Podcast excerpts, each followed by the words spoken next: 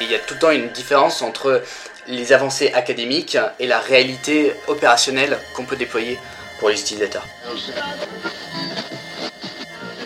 Il faut vraiment avoir un sentiment de euh, je vais tout donner là-dedans et euh, il faut tout donner. Il ne faut pas se dire je vais tout donner et si c'est dur, arrêtez au premier obstacle. Culture Job, propulsé par le groupe Pionis et l'étudiant, vous présente les métiers de demain dans le domaine de l'intelligence artificielle. Bonjour à tous, je m'appelle Johan Long, euh, je suis ravi d'être ici pour partager mon expérience. Aujourd'hui, je suis formateur indépendant en intelligence artificielle pour Microsoft. Euh, je forme des personnes en 7 mois euh, aux technologies du machine learning sur des profils qui sont en réinsertion professionnelle, donc euh, qui changent complètement de secteur. Je suis venu pour partager tout ça. Bonjour, moi c'est Vincent Lemel, j'ai 21 ans et là ça fait 3 ans que je suis à Epitech. Je suis aussi responsable intelligence artificielle à POC, donc qui est une association pour euh, accompagner les étudiants qui sont nouveaux dans le domaine ou alors qui ont déjà touché à cette euh, techno-là, mais qui euh, ne savent pas encore se cadrer. Et je suis aussi du coup développeur freelance où c'est du développement de sites et de l'infrastructure d'un site. L'intelligence artificielle, je suis tombé dedans en 2016 quand je vivais à Montréal à l'époque. il y a eu beaucoup de percées dans ce domaine-là et du coup, je me suis acculturé via les meet-up et toutes les conférences tech qu'il y avait dans la ville. Et de là, j'ai commencé à faire des cours en ligne euh, via un MOOC de NG sur, sur Coursera. Et j'ai pas arrêté depuis. Je savais vraiment pas où aller avant. Quand j'étais au collège ou primaire, j'avais toujours voulu un peu euh, travailler tout ce qui était euh, dans l'hardware, tout ce qui était un peu robotique. mais j'avais pas vraiment d'idées, c'était plus une attirance, mais pas de réelles idées de, de profession, même d'études spécifiques. Je n'étais pas impliqué dans ma scolarité parce que je ne savais pas du tout où aller. Et euh, mes parents, donc ma mère plus précisément, m'a dit de euh, passer aux portes ouvertes d'Epitech. Et euh, dans les deux heures, j'étais préinscrit et je suis resté à Epitech du coup. À l'époque, j'avais rencontré lors d'un salon étudiant des gens qui présentaient en fait l'école d'informatique qui avait l'air intéressante. Finalement, je me suis pas lancé tout de suite, en tout cas pas directement. J'ai d'abord fait trois ans de biologie à la faculté de Toulon, ce qui était assez éloigné. mon parcours, en fait, c'était, je me suis dit, les sciences biologiques, c'est assez difficile à, apprendre tout seul, alors que l'informatique, potentiellement, j'y arriverais tout seul. Bien entendu, au bout de trois ans, j'avais pas du tout avancé en informatique.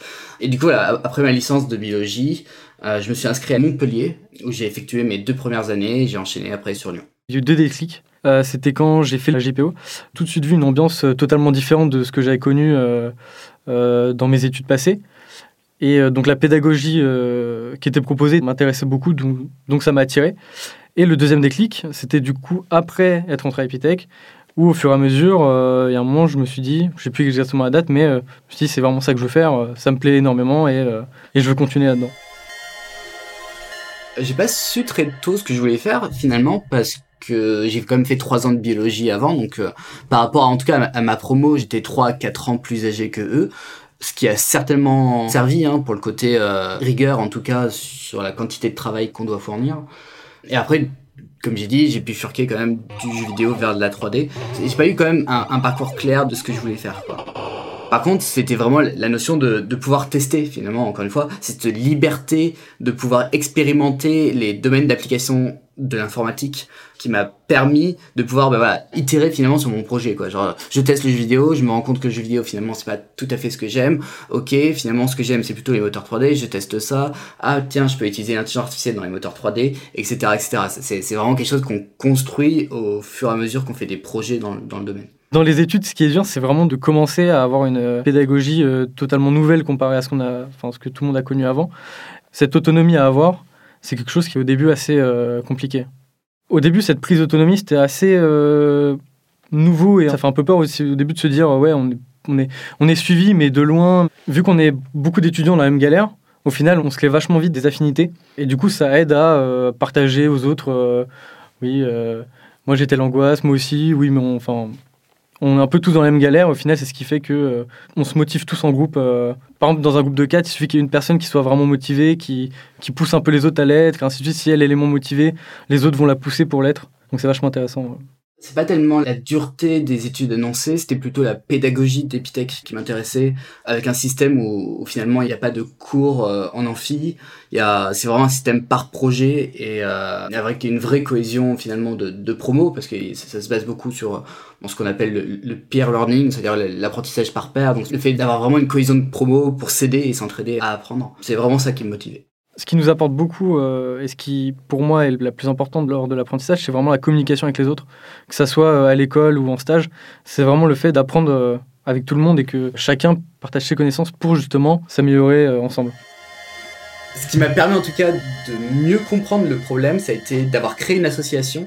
J'ai créé une association qui s'appelle Lyon is AI. Le but en fait de l'association, c'est vraiment d'essayer d'acculturer le grand public sur ce que c'est l'intelligence artificielle réellement les impacts que ça peut avoir. Du coup, c'est cette rencontre avec énormément d'experts différents qui m'a vraiment permis de mieux comprendre l'impact que ça peut avoir et en fait pas me laisser enfermer dans moi ma vision des choses m'ouvrir aux gens et m'ouvrir et du coup ça c'est passionnant et ça permet de vraiment monter en compétences euh, rapidement le premier stage que j'ai fait c'était dans une boîte qui proposait une solution de paiement web et je faisais du coup de l'intelligence artificielle pour détecter de la fraude dans le pôle R&D de la boîte.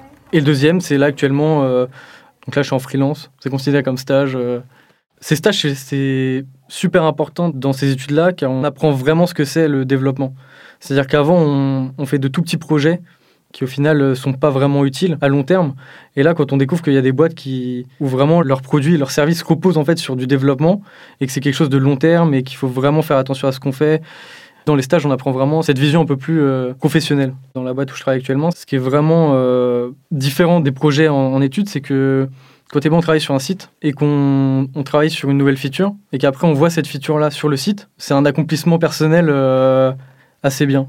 Pendant les études, c'est en deuxième année, on a six mois à temps plein en entreprise. Donc moi à l'époque j'avais fait euh, par exemple six mois dans le développement web. Ça permettait de comprendre comment les sites internet et les sites e-commerce par exemple euh, fonctionnent.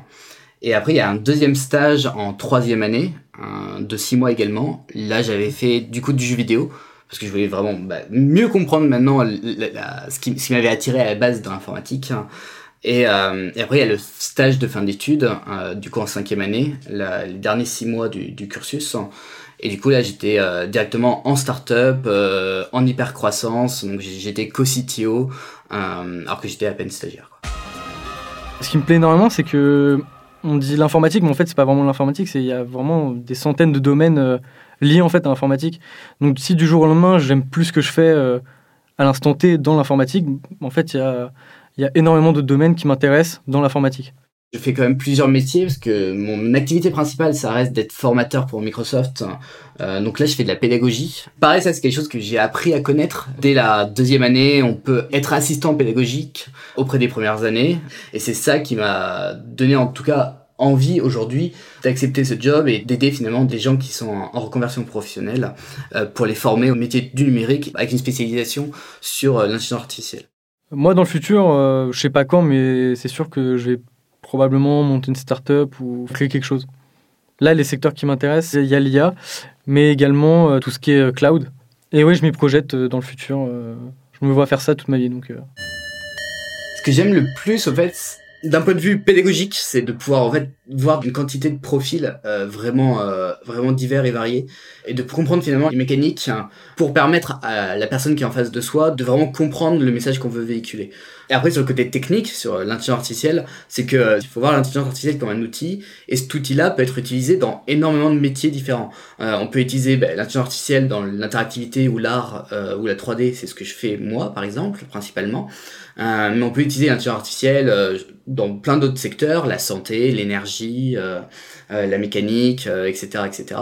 Et du coup, c'est ce qui est passionnant dans ce domaine-là, c'est d'être jamais à court finalement d'application de l'intelligence artificielle et du coup de découvrir à, chaque fois un, nouveau domaine d'application. Là, pour moi, l'avancée aussi du coup de l'IA, c'est que avant, il y avait vraiment une image assez incompréhensible. Et là, au fur et à mesure, il y a de plus en plus de personnes qui s'y intéressent et on essaie de mettre ça un peu partout. Maintenant, il y en a vraiment partout dans nos téléphones, euh, sur les, dans les voitures. Euh. C'est quelque chose qui devient assez euh, courant. Pour moi, il y a beaucoup de choses où les gens s'imaginent, enfin, vu qu'ils connaissent pas la, partie technique et ce qui se passe derrière, s'imagine des, des, robots euh, capables de tenir des discussions euh, comme si c'était des êtres humains, des choses vraiment très très très poussées. Des robots euh, capables de tenir des discussions comme si c'était des êtres humains. Mais qui sont actuellement, pour moi, pas forcément réalisables. Et je ne sais pas du tout dans le futur quand est-ce que ce le sera, mais je pense que ça le sera un jour. Je pense que le, le secteur va commencer à se rendre compte quand même qu'on a un peu survendu l'intelligence artificielle. je pense que les gens commencent à s'en apercevoir, notamment avec les voitures autonomes. On nous les a promis euh, à peu près justement en 2016, 2017. On était euh, l'année prochaine il y aura les voitures autonomes. On est en 2019, on a encore du mal à avoir une Tesla qui conduise parfaitement sur une autoroute. Donc euh, je pense que c'est ça, la grosse différence, c'est on a des impacts majeurs d'un point de vue scientifique sur les avancées en IA, mais il faut pas survendre la chose et il y a tout le temps une différence entre les avancées académiques et la réalité opérationnelle qu'on peut déployer pour les utilisateurs. Ce qu'on voit, c'est que c'est un outil qui peut s'appliquer dans énormément de domaines d'application différentes. Et je pense que les domaines d'application où il y aura un gros intérêt pour l'humain, c'est clairement bah, à la fois l'énergie. Quand on voit un algorithme de machine learning qui arrive à augmenter le rendement des éoliennes de 25%, bah, on se dit que c'est un impact réel sur le quotidien. Et dans la santé, bah, en fait, tout ce qui est détection automatique, d'accélération, de diagnostic, euh, ou genre de choses qui permet bah, finalement d'être mieux soigné et donc d'avoir une meilleure santé, ce qui a un impact très positif en tout cas dans le domaine. Culture Job, regard sur les métiers de demain.